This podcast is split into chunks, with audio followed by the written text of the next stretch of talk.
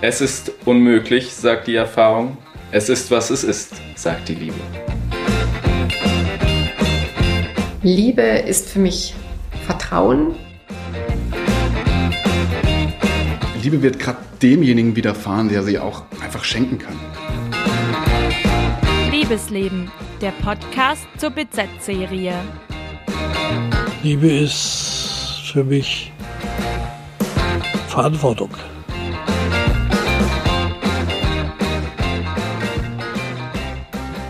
Hallo und herzlich willkommen zu einer neuen Folge von Liebesleben. Heute habe ich euch gar keinen Gast mitgebracht, denn heute, also keinen Gast von uns Volontären von der BZ. Ich habe euch aber eine andere Gästin mitgebracht, nämlich eine Gästin von meiner Geschichte. Ähm, ich habe im Rahmen der Volo-Serie Liebesleben eine Geschichte über das Startup Feuerzeug geschrieben und habe heute eine Pornodarstellerin hier und zwar die Queen P. Hallo, ich freue mich sehr, dass du da bist heute. Hallo, ich freue mich auch. Ja, und zwar haben wir jetzt erstmal wieder unser Frage-Antwort-Spiel hier, damit wir dich ein bisschen besser kennenlernen. Ich fange einfach damit an. Bier oder Wein? Wein. Kino oder Netflix? Kino. Singen oder tanzen? Tanzen. Pizza oder Pasta? Pasta. Frühaufsteherin oder Langschläferin? Langschläferin. Land oder Stadt? Land. Chaotisch oder ordentlich? Chaotisch. Mainstream-Porno oder feministischer Porno? Feministischer Porno. Ja, Queen P, wie kamst du eigentlich auf die Idee, in einem feministischen Porno mitzuspielen?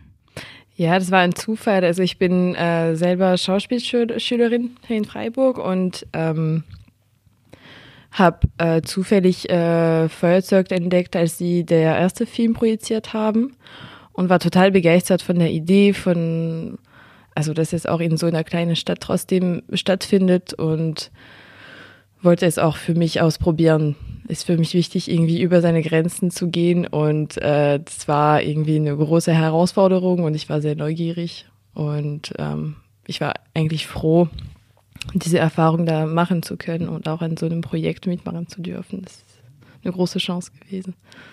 Mir hast du ja schon mal erzählt, dass du quasi auf die Idee gekommen bist, weil du den ersten Porno gesehen hattest. Genau.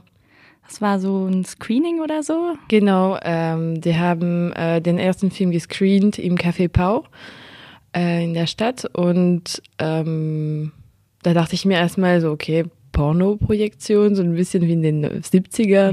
Mega geil.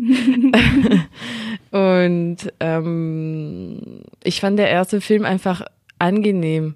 Es war zum ersten Mal irgendwie zu sehen, so, ah, ja, Menschen, die Liebe machen und das so fast wie ich das selber mache und nicht so weit weg von, also total abstrakt, wie wir das im, im Mainstream-Porno eigentlich normalerweise sehen. Und das hat mich irgendwie interessiert. Und dann habe, also ich habe direkt eine Mail geschickt eigentlich so, um in den zweiten Film mitzumachen. Und da wussten sie noch nicht, ob sie einen zweiten Film überhaupt finanzieren können, weil die haben das alles eigentlich ursprünglich selber finanziert so. Und ähm, als sie aber mit dem nächsten Projekt an, angefangen haben, haben sie mich direkt nochmal kontaktiert und Interviews organisiert und da ging es weiter. Und ich habe eigentlich mit, also mitmachen wollen, ohne den Skript irgendwie gesehen zu haben. Mhm. Oder es war eher nur, um an dem Projekt überhaupt teilzunehmen. Ja, da würde mich dann noch interessieren, so, ähm, was ist denn der feministische Porno überhaupt? Also, ähm, wie ich das verstehe, ist es eigentlich erstmal ähm, Gleichberechtigung überhaupt darzustellen, weil also im Mainstream-Porno äh, wird oft eigentlich ähm, die Frau als äh, Objekt des Mannes dargestellt und es ist oft mit viel Gewalt verbunden. Ähm, feministischer Porno ist eigentlich grundsätzlich eine Alternative anzubieten erstmal.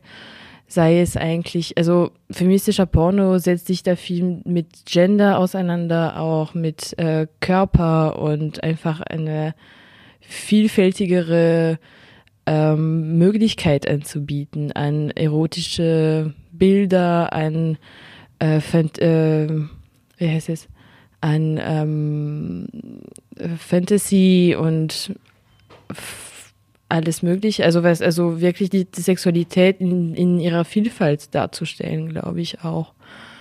Und sei es von, also wie es gedreht ist, aber auch ähm, ähm, es ist erstmal so, was man zeigt und wie man das zeigt, aber auch wie es gemacht wird. Also es ist oft im Mainstream-Porno auch die Produktion an sich. Da sind viele Männer, die Drehbücher schreiben mhm.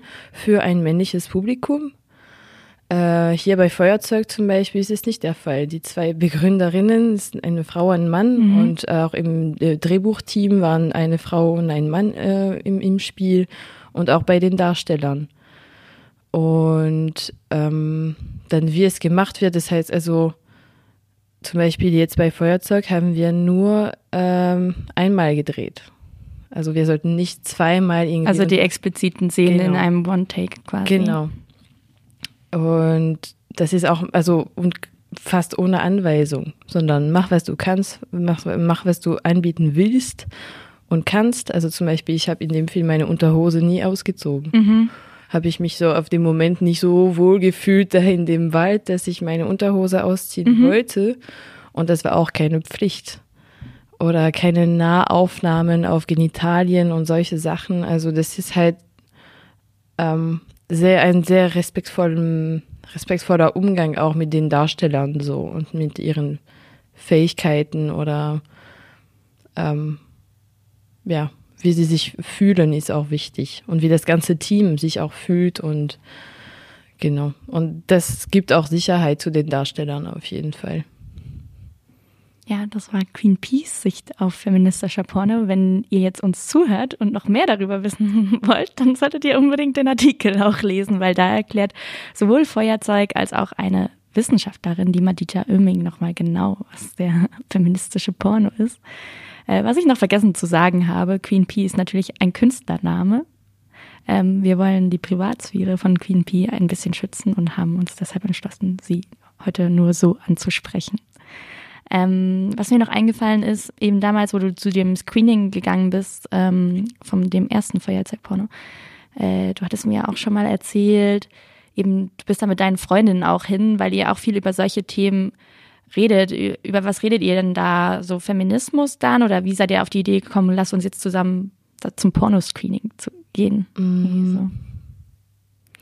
Also äh, diese Freundinnen sind auch, also zwei davon wenigstens sind äh, künstlerisch und äh, politisch aktiv, auch in der feministischen Branchen. Und ähm, ja, es ist einfach äh, Neugier ah, ja. feministischer Porno, was ist das überhaupt? Also ich hatte nie davon gehört, obwohl es existiert eigentlich seit den 70ern, also das ist auch nichts Neues. Ähm, ich kam aber nie dazu, also ich konsumiere auch Porno seit ich 15 bin, aber nur Mainstream-Porno und ich kam auch nie auf die Idee, ah, gibt, vielleicht gäbe es eine Alternative. so. Und als wir das auf, also wir liken auch viele Seiten von, von ähm, Veranstaltungsorte in Freiburg mhm. und Café Bau hat es gepostet und wir dachten, ah, okay, ja, das, das ist bestimmt sehenswert.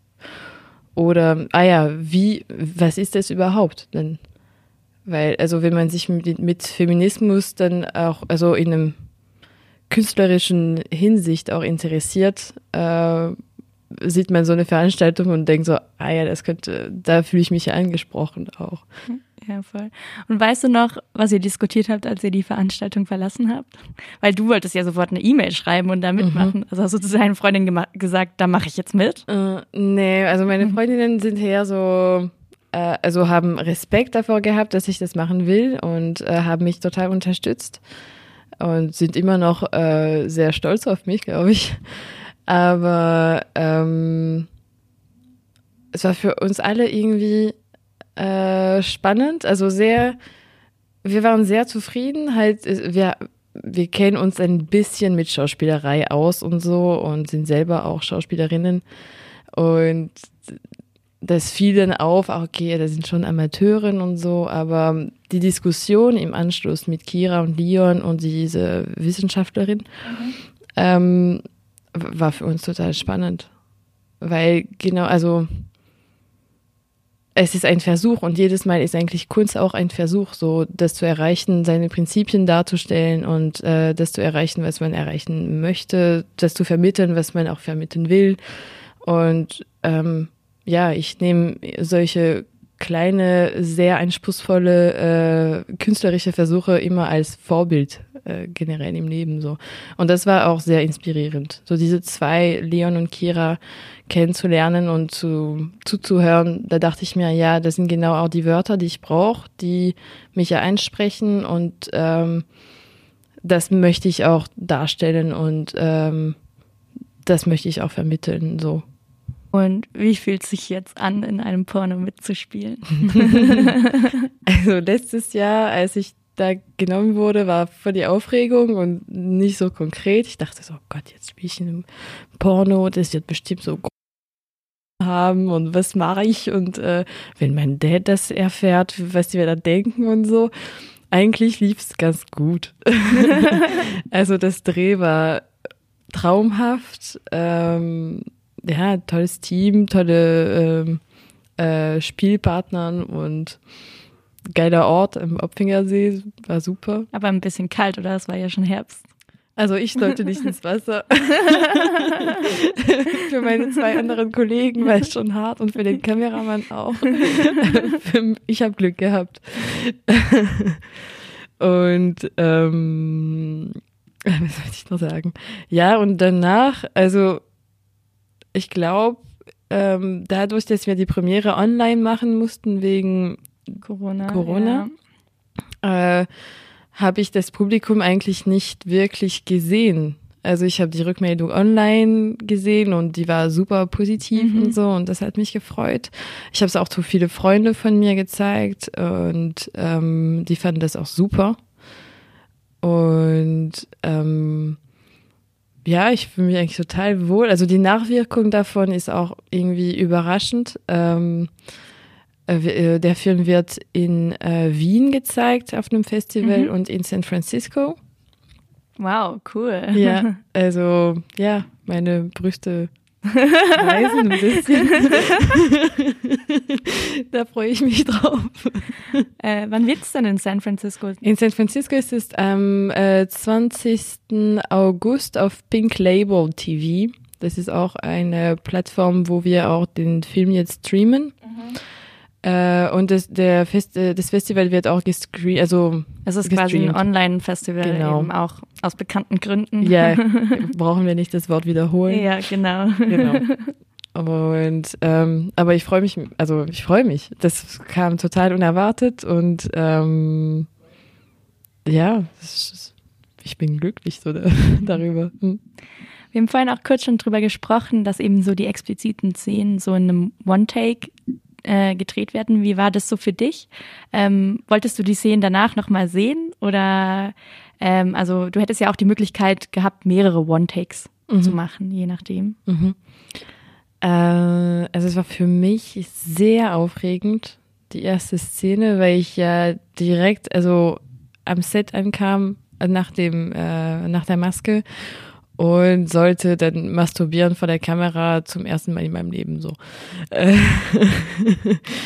und das war ähm, sehr bequem. Also sie haben dafür gesorgt, dass ich mich so wohl fühle wie möglich und ähm, es war sehr gemütlich.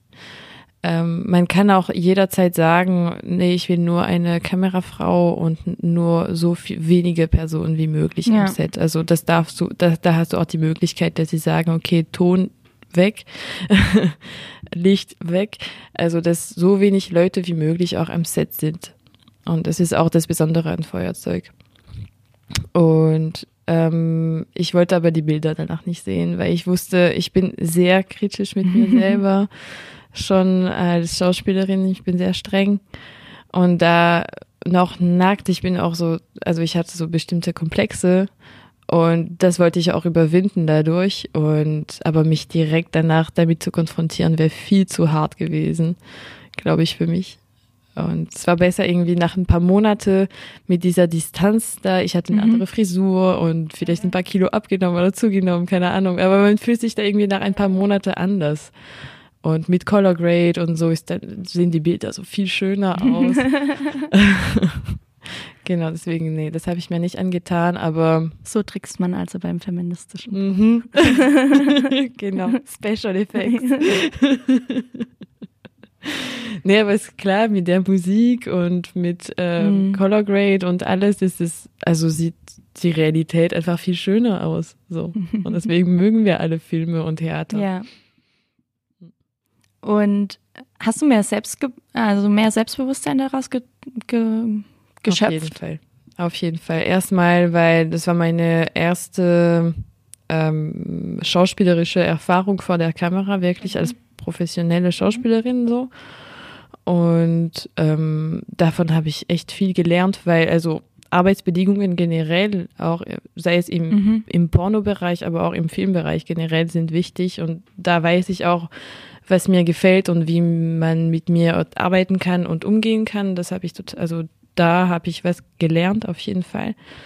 Und ähm, ja, also ich bin eigentlich äh, sehr stolz drauf.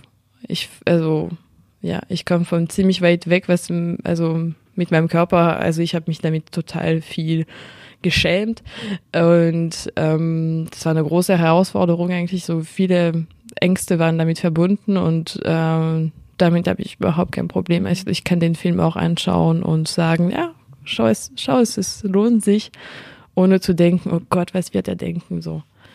Und ich hatte die Diskussion letzte Woche mit einem Kumpel von mir, der hat mich immer so attraktiv gefunden, aber wir sind halt ähm, befreundet. Mhm. Und er hat äh, sich bei mir bedankt, dass ich äh, sowas mache, dass ich da dazu beitrage sozusagen, dass ich äh, so so eine Art von Porno mache. Und ich habe gesagt, dann schau den Film, kauf es und so. Und er war da so, nein, das könnte ich nicht. Wir sind befreundet und ich will nicht irgendwie meine, ich will nicht über dich fantasieren, sagt man? Mhm. Genau.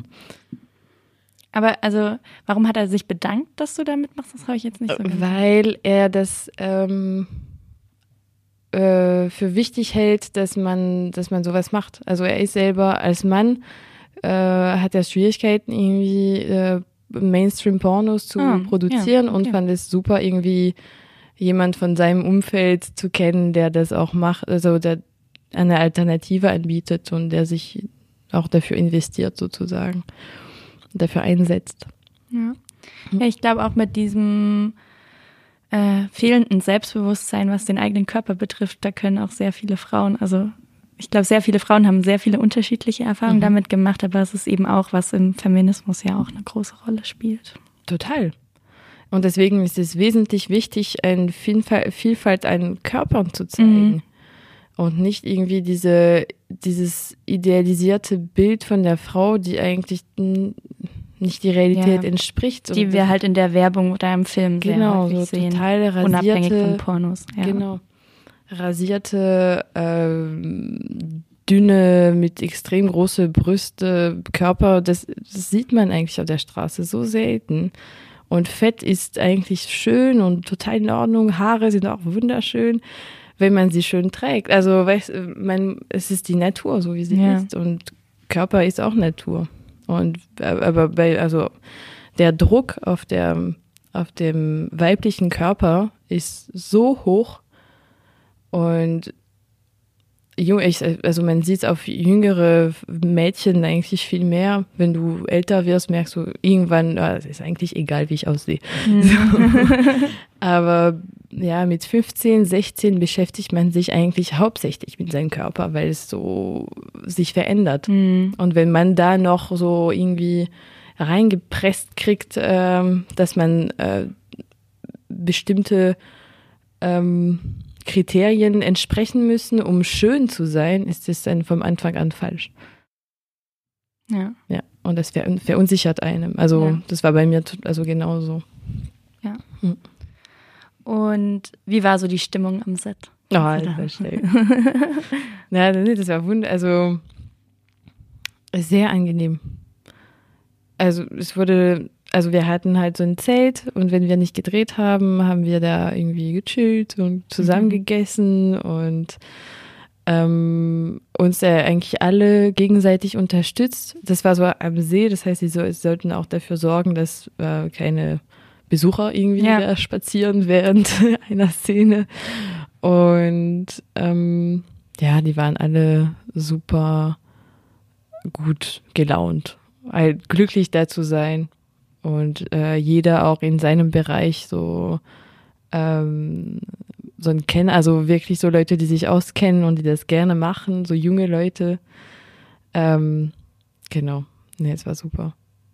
Ähm, wir haben vorhin auch nochmal eben so über die Rahmenbedingungen gesprochen und äh, mir war es noch wichtig, hier kurz drüber zu sprechen. Es gibt eben auch eine Sorgenbeauftragte am Set. Also Mhm. Ja, quasi, genau. falls was wäre, hättest du dich auch an wen wenden können. Da, da fühle ich mich jetzt unwohl oder so. Kannst du das Konzept nochmal kurz erklären? Oder? Die Idee ist, dass dieser Mensch eigentlich äh, für das ganze Team da sein kann, falls ein Problem auftaucht, weil, falls man sich nicht wohlfühlt oder so. Oder es, es ist dir kalt, du hast Hunger, du hast Ja. Durst, was auch immer. Na, das ist irgendwie deine Mutter am Set. So. Die Mutter am Set. Okay. genau, würde ich so bezeichnen. Also habe ich auch so empfunden. Und ähm, ja, der, der war wirklich immer dabei, wusste genau, was man macht, wo, wo sind deine Sachen. Ähm, genau. Und der, der war total am Start. Und sehr, ähm, ich habe nur das Wort auf Französisch, egal. Kannst du es auch auf Französisch sagen? Äh, bienveillant. Okay, ich kann es nicht direkt übersetzen. Ich würde jetzt jemanden kennen, der das könnte, aber Alles klar. unsere französischen Hörer werden es jetzt wissen. Und gab es auch irgendeine komische Situation für dich oder eine lustige? Also lustig war das nicht. Zwar, also ich sollte halt ähm, mein Oberteil aus, ausziehen. Mhm. So.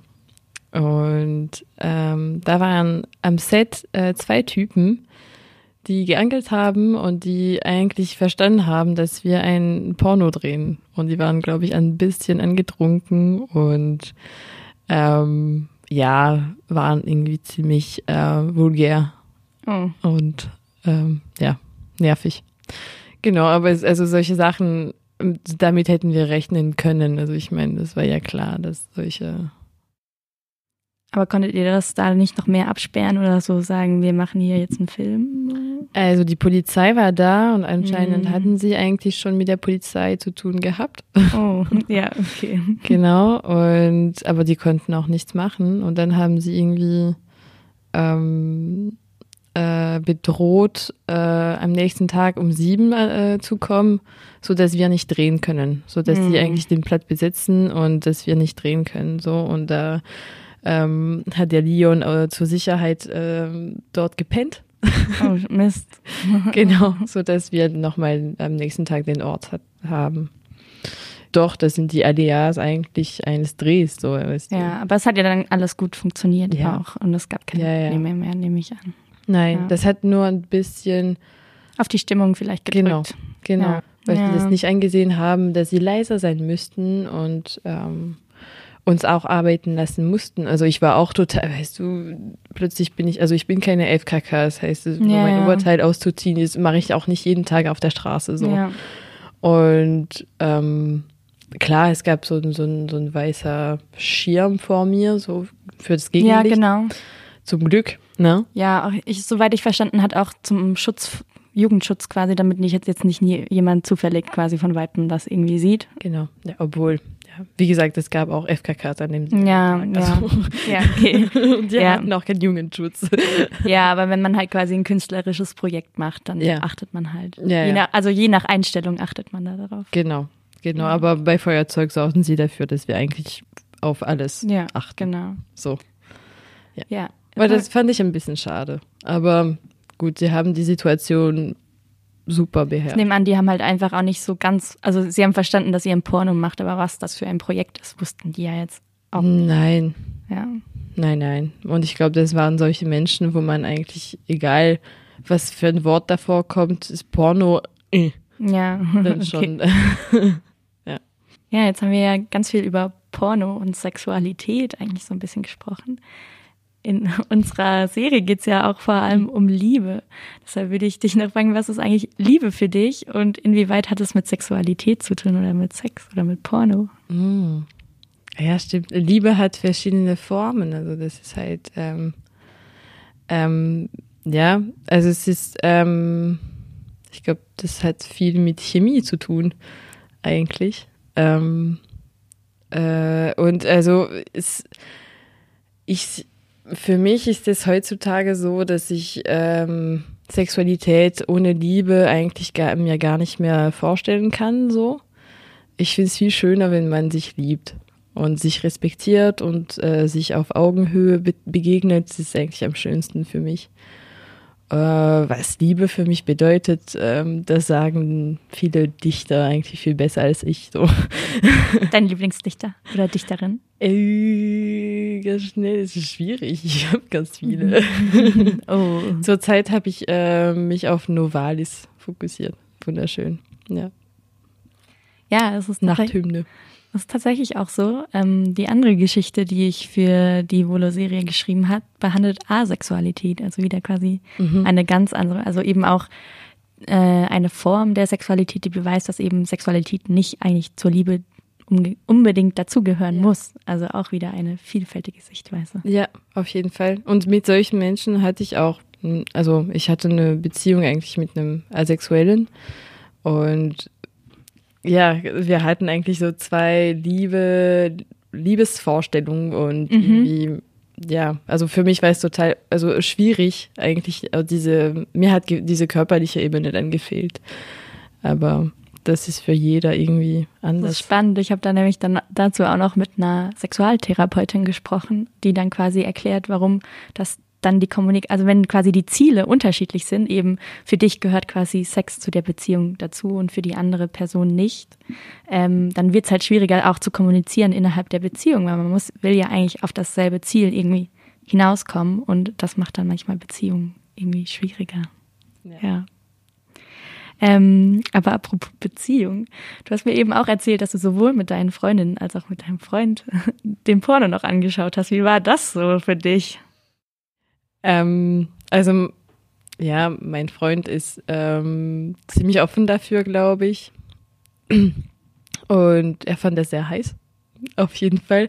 Wir waren nicht zusammen, als wir das, der, der Porno gedreht haben. Wir kamen mhm. danach zusammen. Mhm. Und er hat dann die Bilder gesehen, nachdem es gedreht wurde. Ich glaube, er würde nicht einverstanden sein, wenn ich. Äh hier, hier mach beim Porno mit. genau.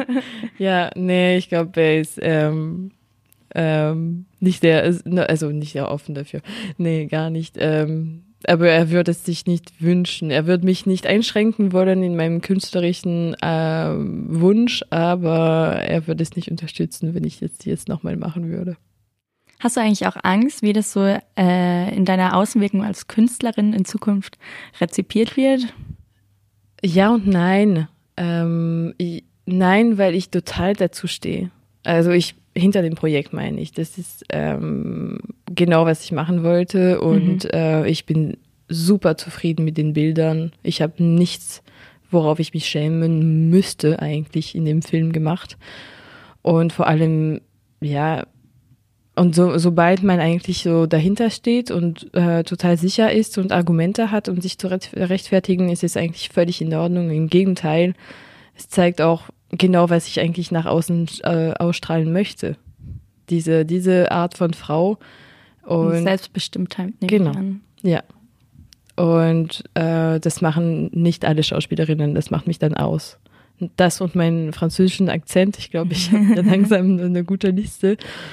Und ähm, ja, weil ähm, klar, es gibt immer so Menschen, die sich bestimmt dann ein falsches Bild von mir machen. Oder noch schlimmer, vielleicht dann Männern, die dann denken, ah, okay, wir stellen sie an, weil die schon ein bisschen irgendwie, weil da ist was mit ihr möglich so. Und das will ich nicht. Ja. Ja, ich will, wenn dann angestellt werden für meine künstlerische Begabung am liebsten und nicht für wie ich aussehe oder für weil ich irgendwie sexuell offen bin. Ja. Das ist, wovor ich Angst habe. Aber gut, bisher ist es noch nicht passiert. Die, die Zukunft ist noch ungewiss. Genau. Ja. Ja, und vorhin hast du noch gesagt, du dachtest vor dem Pornodreh, dein Vater ist geschockt. Wie haben deine Eltern denn reagiert? Beziehungsweise wolltest du es ihnen denn ursprünglich überhaupt sagen, dass du in einem Porno mitspielst? Äh, ich wollte es zu meinem Vater eigentlich ursprünglich nicht sagen. ich habe es zu meiner Mutter gesagt und die war, also erstmal zu meiner Schwester, die war sehr enttäuscht. Das war, nee, das kann ich nicht unterstützen, das verstehe ich gar nicht. Alles klar, nicht schlimm. Die hat ihre Meinung gesagt und ich wollte es auch nicht irgendwie verstecken. Äh, meine Mutter war ein bisschen überfordert. Aber ich habe ihr das Projekt auch Ärzte erklärt und so und sie, ich glaube, ähm, sie kapiert's, aber ist nicht besonders begeistert davon. und mein Vater war sehr stolz auf mich. Genau, aus, aus dem Grund, was ich, dass ich jetzt äh, erwähnt habe, ähm, dass ich total dahinter stehe und dass ich weiß, warum ich das mache. Und das ist genau, was mein Vater von mir erwartet und was er für mich sie, sich wünscht. So, also klar, es ist Porno und klar, äh, ich zeige mich nackt, aber ich zeige auch, dass ich ähm, an Sachen glaube und äh, was äh, so Und dahinter steht. genau und dass ich sicher bin, was ich mache. So. Und darauf war er besonders stolz. Und vielleicht noch als positive Schlussnote, was wünschst du dir in Zukunft für den künstlerischen Film vielleicht, weil du in dem Business tätig bist, oder für den feministischen Porno, je nachdem, du darfst es dir aussuchen. Dass ich ja ganz viele Rolle kriege.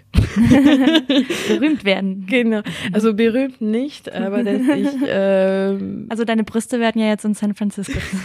genau, dass meine Brüste überall in der Welt gezeigt werden. Das will ich, genau.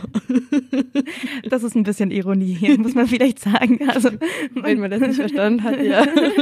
Obwohl, war das Ironie? äh, dann vielen Dank, Queen P, dass du heute hier warst. Es hat mich sehr gefreut, dass du uns ein bisschen Einblick in den feministischen Porno, in dem du mitgespielt hast, gegeben hast. Seeseiten heißt der übrigens. Die kann man sich auch online kaufen und streamen. Genau. Auch das Vienna oder Pink Label TV. Ja. Und eben im Artikel der Volo-Serie könnt ihr da nochmal ganz genau drüber nachlesen.